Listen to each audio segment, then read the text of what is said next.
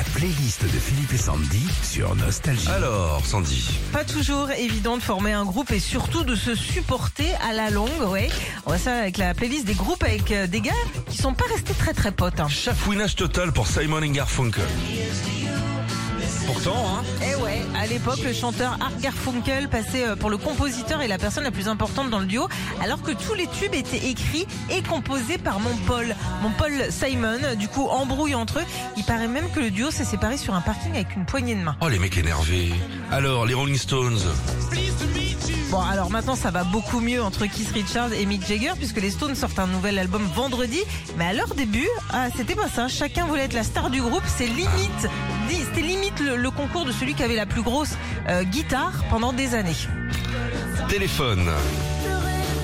Oh, ils sont copains. Oui, ils sont copains, mais là, c'est une histoire de gars et de filles qui se sont détestés, notamment Corinne, la bassiste, avec Jean-Louis Aubert et Louis Bertignac, qui ont été chacun bah, son chéri. Certains membres du groupe se sont détestés pour ça, mais aussi pour des histoires de droits et donc de sous. La playlist des groupes avec des gars qui sont plus très potes. Les Beatles. Entre Paul McCartney qui donnait apparemment trop d'ordres, George Harrison qui voulait faire des chansons en solo et John Lennon qui avait une chérie que personne ne supportait. Ah ouais Et ben ça faisait euh, ça faisait beaucoup trop. Ça a été le trop plein quand leur euh, dernier tube Let It Be est sorti. Et le groupe Fleetwood Mac. Vous vous rappelez de Fleetwood Mac? Oui.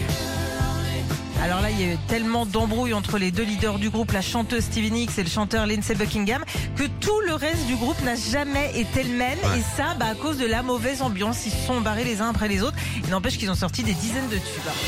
Retrouvez Philippe et Sandy, 6h-9h sur Nostalgie.